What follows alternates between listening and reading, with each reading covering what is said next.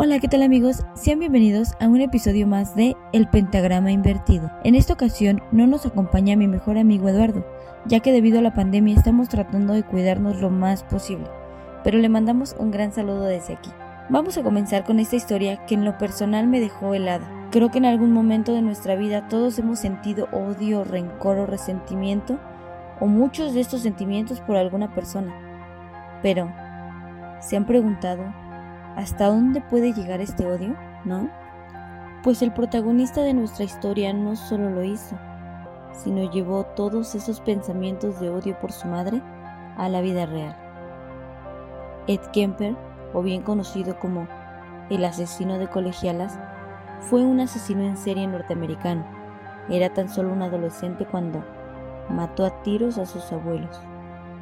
Aquella rabia y odio contenidos no eran nuevos, ya desde temprana edad evidenció su naturaleza sádica y despiadada. Una de sus primeras víctimas fue la gata siamesa de la familia, a la que mató y enterró en el patio trasero de la casa.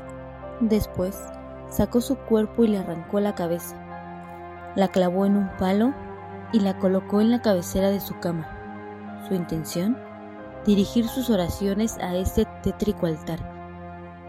Una de sus mayores fantasías convertir a las personas en muñecos, y con los años lo hizo realidad. Para Ed, la muerte y el sexo estaban completamente ligados. De hecho, en una ocasión llegó a comentarle a su hermana Susan que se había enamorado de una de sus profesoras y que la única manera de besarla sería matándola primero. Esta no fue la única muerte que se imaginó, también la de su padre, electricista de profesión, que pese a sentir una profunda admiración, también fantaseó con su asesinato. Esto no fue todo en su niñez, hubo más comportamientos, como cuando mutiló a una de las muñecas de su hermana Ali. Le cortó la cabeza y las manos. Tenía unas tijeras, una máquina de coser. Cogí las tijeras, le arranqué la cabeza a la muñeca y dije, volverá a colocársela de nuevo. Es como si no le hubiese hecho nada. Así que le corté las manos y le dije, toma, ahora tienes un juguete roto y yo tengo un juguete roto. Aquella fue mi respuesta. Recordaba el propio Ed, tenía ocho años. A esa edad también escenificaba su propia ejecución ayudado por sus hermanas. Salía a entretenerse con juegos muy macabros y morbosos Jugaba con ellas a la silla eléctrica, atándolas a un sillón, o al juego de la cámara de gas. Aseguraba el experto en asesinos en serie Stefan Burgoyne. Haciendo un paréntesis aquí, recordemos que la mayoría de asesinos en series tienen una niñez muy dura, que de la mano de una enfermedad psicológica es esta la que influye mucho en su comportamiento en la adultez. De hecho, él llegó a revelar que ya de adulto fueron los continuos desprecios y malos tratos a los que fue sometidos por parte de su madre, los que lo llevaron a cometer pues todas estas atrocidades, que a continuación les voy a contar. Ed, originario de California, sufrió la estricta educación por parte de su madre, Clarnell, donde el sexo era visto como un pecado. Clarnell temía que el niño pudiese violar a sus hermanas, así que lo desterró a dormir solo en el sótano. Estas circunstancias y el desarrollo de una patología psicológica generaron en él un rencor hacia las mujeres, principalmente hacia su madre. La única forma de mejorar fue viviendo con su padre en Los Ángeles, pero Guy, como le apodó la matriarca, tampoco encajaba en el colegio. Todos le evitaban. Su gigantesca altura era en parte la responsable de las burlas, que eran un continuo. Así que el padre decidió llevar al adolescente a la granja de sus abuelos en Norfolk. No quería ocuparse de él, la madre tampoco, y los abuelos decidieron ayudarle con la educación de él. Sin embargo, la abuela era la viva imagen de su madre, manipuladora y una maltratadora emocional. De allí los asesinatos. Recordemos en un inicio de la historia, Ed mató a sus abuelos. ¿Por qué lo haría? ¿Por qué tal arrebato contra ellos? Le preguntó el sheriff de la localidad. Él fríamente respondió. Me preguntaba lo que se sentiría matar a mi abuela.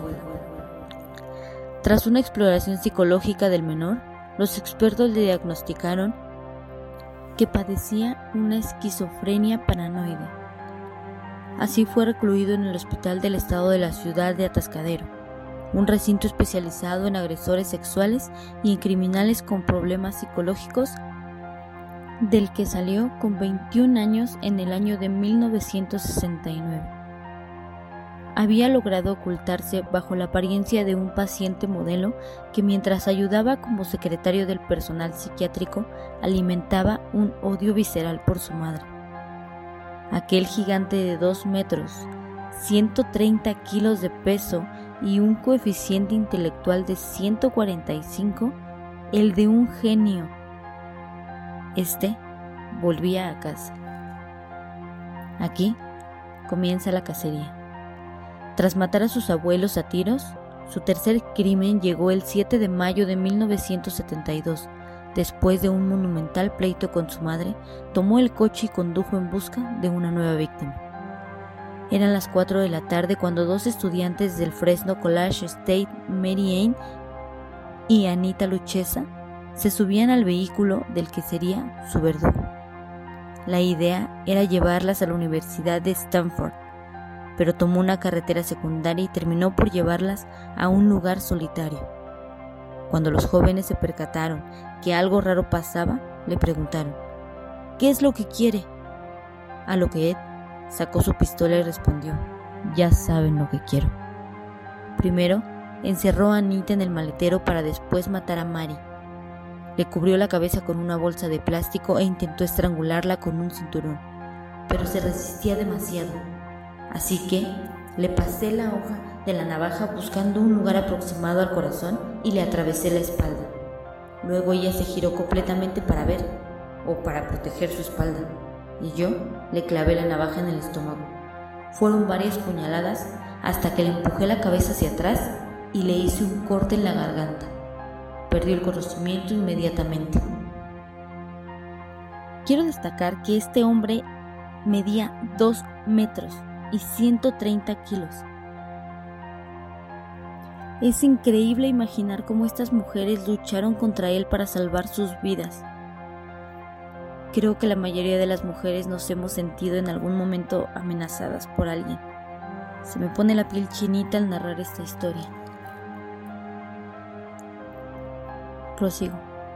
Desde el maletero del coche, Anita escuchó los gritos de auxilio de su amiga. Sabía que correría la misma suerte, que Ed no la dejaría marchar con vida. Y así fue. Su forma de acuchillarla fue inclusive más violenta y sádica que con Mari. Pero para él, matar no era suficiente. Ed condujo hasta su piso e introdujo los cuerpos, los fotografió y guardó las fotos de recuerdo. Después, decapitó sus cuerpos y violó sus cadáveres, y sus cabezas. Luego los desmembró guardando los pedazos en bolsas de plástico. Al día siguiente, condujo hasta Loma Prieta, la montaña más alta de Santa Cruz, y enterró algunos de los restos. De los otros, se deshizo en algún vertedero. Pero no solamente enterró sus cadáveres, sino que visitó el lugar y la tumba varias ocasiones. Él aseguraba que amaba y necesitaba a Mari. Y es que, tras salir del psiquiátrico, en Atascadero, su única obsesión fue recoger autoestepistas. El número de mujeres haciendo autostop había aumentado y Ed tenía la necesidad de recogerlas en su coche. Aunque su presencia provocaba un rechazo inicial, recordemos su gigantesca altura y que lucía un estilo hippie de pelo corto con bigote largo. Tener un pase de la Universidad de California que daba acceso a todos los campus generaba a las chicas cierta tranquilidad. ¿Quién iba a pensar que aquel muchacho tan amable, correcto y educado era en realidad un asesino en serie? Ed preparaba cada crimen con sumo cuidado se conocía al dedillo todas las carreteras de la región y sabía perfectamente qué lugares eran los mejores para deshacerse de un cadáver. Sus presas siempre eran estudiantes de la zona, donde por entonces había matriculados más de 100.000 alumnos. Era fácil pasar desapercibido. En su vehículo, un descapotable de tres puertas, siempre llevaba varias navajas, una pistola, mantas y bolsas de basura para envolver los cuerpos de las jóvenes. Un vehículo que tenía truco. La puerta creo que está mal cerrada. Entonces alargaba el brazo, abría la puerta de nuevo y la volvía a cerrar.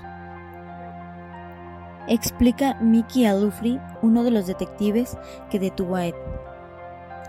Sin embargo, el coche que conducía tenía una manilla de seguridad en el pasabrazos y cuando cerraba la puerta se bajaba un pestillo que impedía que nadie pudiese salir por la puerta. Ya no se podía manipular la manilla, y cuando eso ocurría, me dijo, ya no tenían escapatoria, relataba. Durante los años 70 y 71, se calcula que este asesino subió a su coche a más de 150 autoestepistas. Era el método de perfeccionar su técnica Mientras Ed iba pudiéndose criminalmente hablando, la relación con su madre iba empeorando. Durante el tiempo que el asesino estuvo en Atascadero, Granel se casó y se divorció dos veces, y su regreso al hogar materno no fue visto con muy buenos ojos. Las discusiones eran continuas y verbalmente muy crueles. Años más tarde, el propio Ed confesaría que de haber sido su madre un hombre, se habría aliado a puñetazos más de una vez. Pero era mi madre. Ahí estaba el problema. Gracias a su trabajo como guardavías, consiguió poner tierra de por medio. Se marchó de casa de su madre y se alquiló una habitación en un suburbio de San Francisco. Fue allí a donde llevó los cuerpos de sus siguientes víctimas. Nadie sospechaba de él. El gigante Ed, como le llamaban algunos amigos, mantenía oculto su salvajismo, hasta que una vez más, la bestia que llevaba dentro despertó. Su siguiente víctima fue Aikoko, de tan solo 15 años de edad, cuando iba camino a su clase de baile. Pese a la dura resistencia que empleó el adolescente, Ed logró violarla en varias ocasiones y asesinarla. Tras meter el cuerpo en el maletero, se lo llevó a casa de su madre. Durante varios días acudió a casa de su madre para comprobar si se había percatado de algo distinto en él, es decir, si aquel distinto asesino se veía reflejado en su cara o en su actitud. La madre no percibió nada, absolutamente nada. Ed había perfeccionado el modo de llevar aquella vida.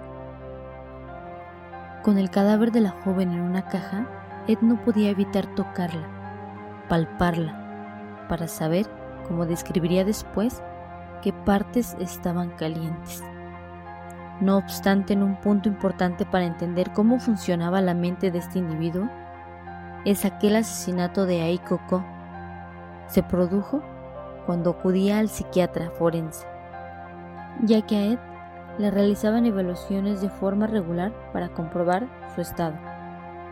Y en la última que se produjo tras entregarse a esta orgía criminal, Ed acudió, como de costumbre, ante los peritos y fingió tal lucidez que los propios profesionales acordaron que el joven ya no presentaba ninguna amenaza para él sí mismo ni para los demás.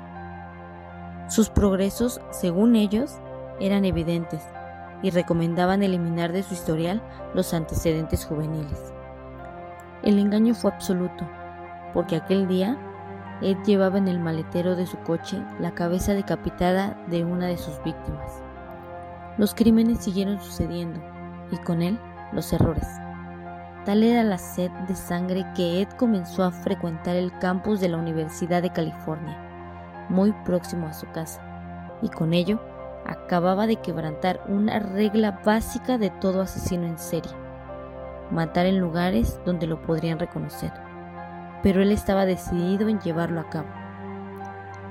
Santa Cruz comenzó a llenarse de desaparecidas y posteriormente asesinadas y mutiladas. Su excusa seguía funcionando. Sacó el arma y dijo que quería suicidarse.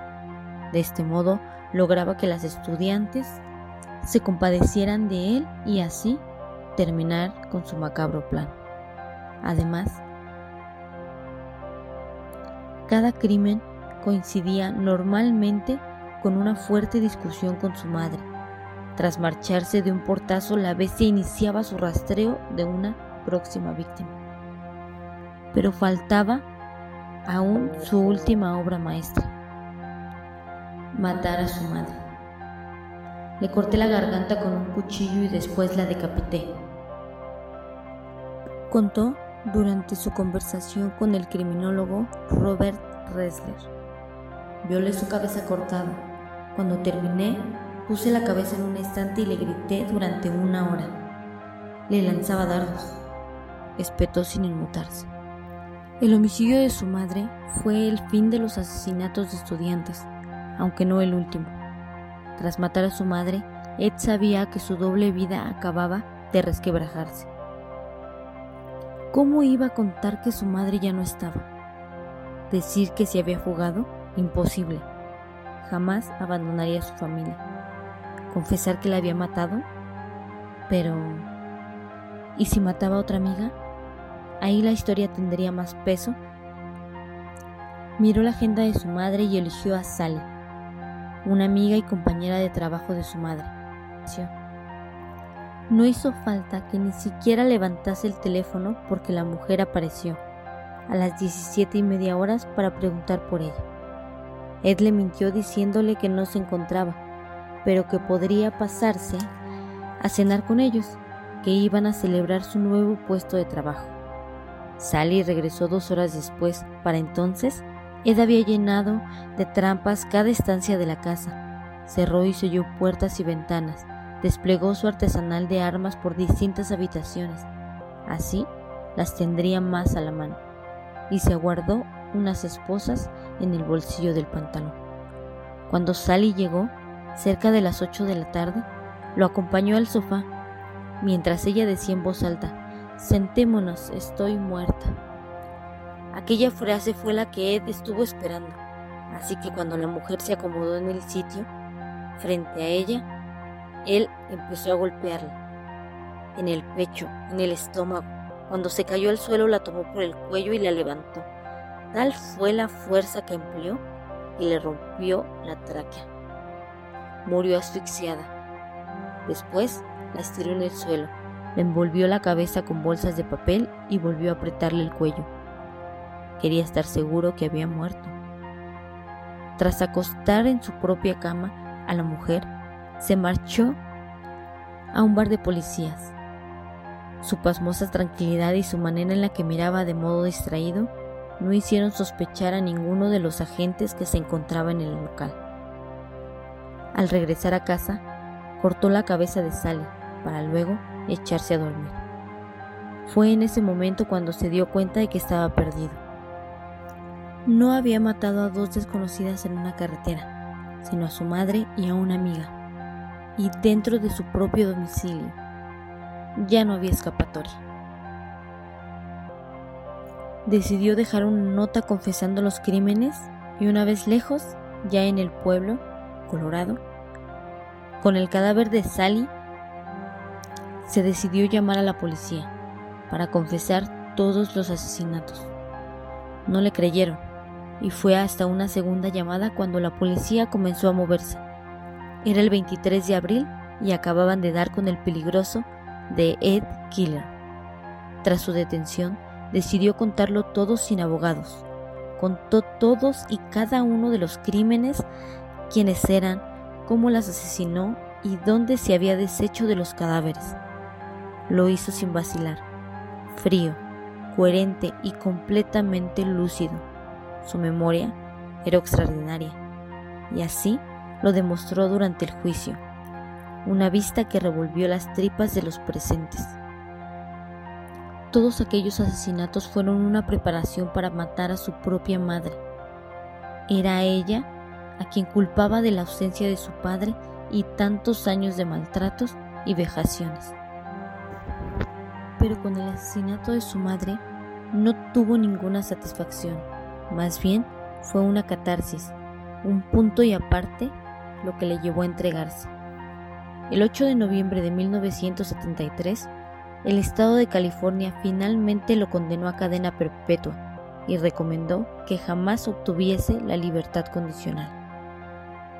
El investigador de la defensa de Ed dejó claro por qué este asesino no podía salir de prisión, porque no se puede volver a cometer esto que sucedió. Si sucedió una vez, sucederá otra vez.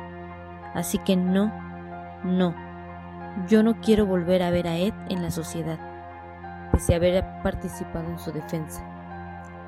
Durante aquellos encuentros entre el agente de policía y el asesino, este escribió a la perfección cada asesinato, pero sobre todo su verdadera motivación, su madre. Así que cuando acabó con su vida, tenía que parar. Era una especie de proceso catártico. Muerta ella, ya no habría razón para seguir matando. Con esto termina la historia de El asesino de colegialas, una historia que nunca debió pasar y que no debemos olvidar. Muchas gracias por escucharnos en donde quiera que estés. Espero haber amenizado este momento. Si sabes de alguna historia de asesinos que haya ocurrido en tu país, déjala en los comentarios. Te aseguro que pronto la escucharás aquí. Te invito a que nos sigas en todas nuestras redes sociales donde tendremos contenido muy interesante de nuestras próximas historias. Gracias.